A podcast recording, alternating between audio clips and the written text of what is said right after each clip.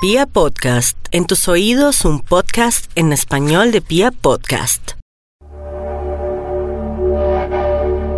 Para ustedes un especial saludo, les habla Ricardo Villalobos, eh, astrólogo. Quiero comentarles cuáles son los alcances del movimiento de cada uno de los planetas, especialmente los planetas rápidos, para este mes de julio del año 2019. Venus y el Sol fundamentalmente están en el signo de cáncer, Marte y Mercurio ya están en Leo y quiero contarles lo que esto significa para cada persona según su signo zodiacal.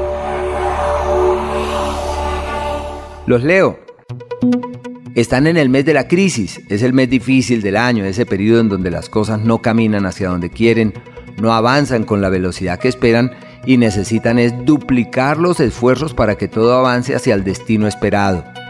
En el amor, una época de crisis, es una época difícil, es como cuando uno trata de, dialogar, de conversar y sucede que la otra persona le sale con tres piedras en la mano.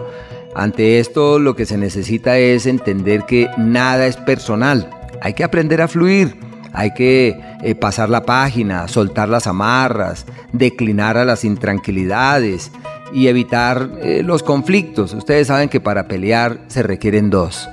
Y si uno no tiene el ánimo, pues no hay problema, todo se sobrelleva y se sortea y más aún cuando uno es consciente que son eh, ciclos, que son procesos que van pasando. En lo económico, una época donde están asumiendo nuevas responsabilidades, nuevos retos, nuevos compromisos, aunque su tendencia es dejarse llevar por las fuerzas del momento y tomar decisiones eh, eh, de pronto sin la suficiente reflexión y sin sopesar con cuidado los argumentos, entonces deben tener mucho cuidado en ese, en ese sentido.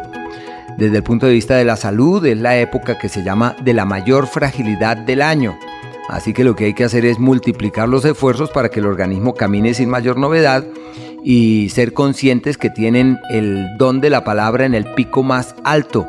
Una época donde llegan aliados, surgen amistades nuevas, pienso yo, y donde deben medir también cuidadosamente cada una de sus palabras.